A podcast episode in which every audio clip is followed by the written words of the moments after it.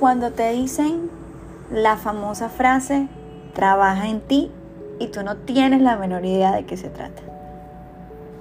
Hola, mi nombre es Dani Ormichea, soy una mujer apasionada por servir, por enseñar y por acompañar a las personas en su proceso de autodescubrirse. Este podcast que estoy iniciando el día de hoy hace parte de ese sueño, de ese camino cuando tomé la decisión de trabajar en mí, de autodescubrirme. Y hoy, desde mi experiencia, quiero contarles cómo ha sido el hermoso pero exigente camino de autodescubrirme y amarme. Yo creo que cuando nos encontramos en situaciones complicadas, cuando perdemos un empleo y sobre todo, que ha sido mi caso, cuando hay una situación de pareja que ha sido complicada y esa persona decidió continuar y evolucionar su camino sin nosotros, siempre escuchamos la famosa frase, pero es la oportunidad perfecta para que trabajes en ti, empieza por ti.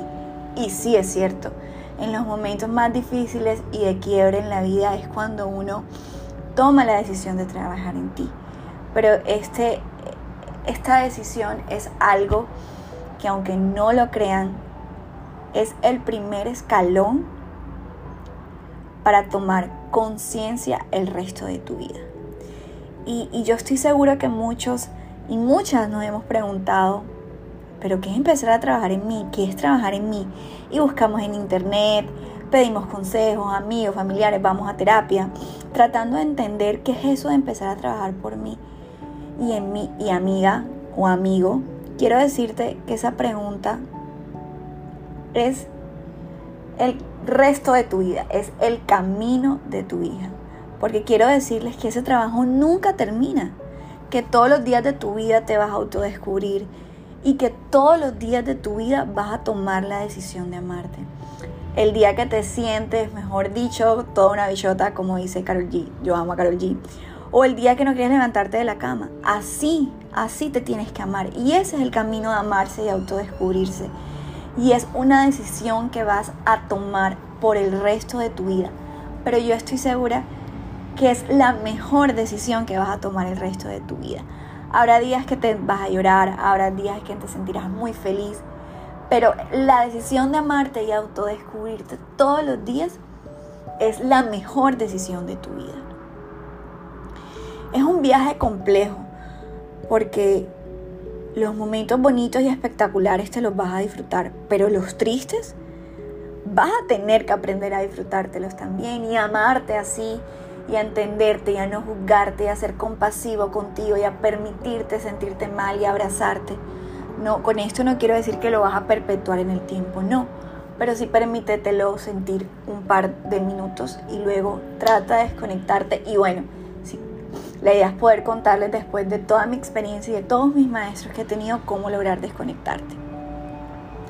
Pero lo más bonito de esta toma de decisión y de ese trabajo en ti es que vas a empezar a vivir con conciencia. Vas a empezar a entender, a ver el mundo desde otra manera y a poder de esta forma vivir una vida más plena, más feliz. Vas a tomar la decisión de cómo querer tu vida.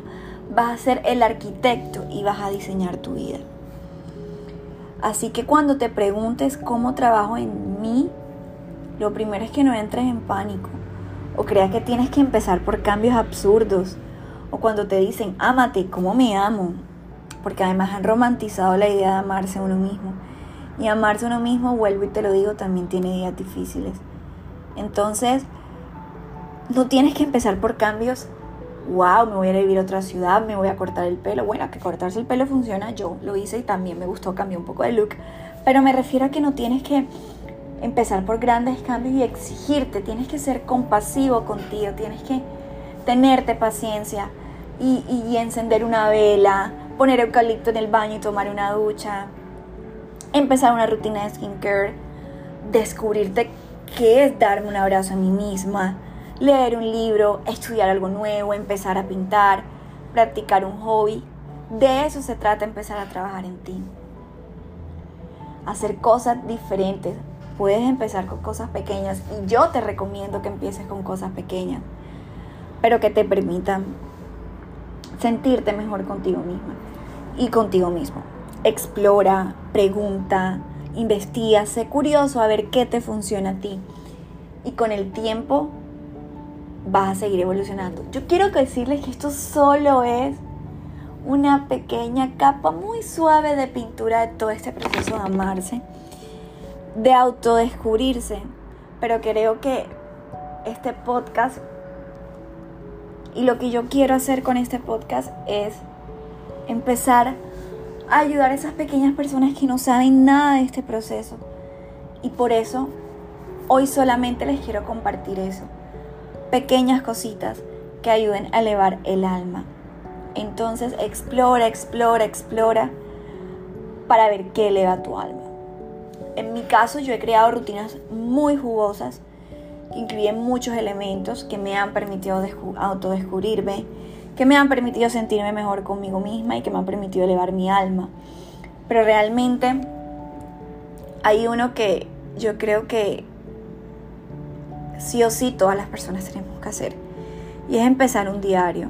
Un diario donde todas las mañanas lo primero que hagas, luego lavarte tu cara, arreglar tu cama o aquello que hagas en la mañana, escribas lo que te viene a la mente, tus miedos, tus sueños, tus pasiones, todo aquello que te carga. Escríbelo y verás cómo vas a empezar a vivir con conciencia y el proceso de autodescubrirse y amarse será mucho más sencillo. Gracias por escuchar este primer podcast. De verdad que estoy muy contenta de que me acompañes en este camino que también hace parte de autodescubrirme. Yo continúo en mi proceso de autodescubrirme, de amarme, pero lo estoy empezando a disfrutar. Y este podcast es la materialización más tangible de todo este año que vengo venido trabajando en mí. Solo llevo un año y no se imaginan todo lo que he descubierto. Así que todo mi amor para ustedes. Voy a seguir compartiendo con ustedes este hermoso proceso de autodescubrirse y amarse. Y nos vemos en un próximo episodio.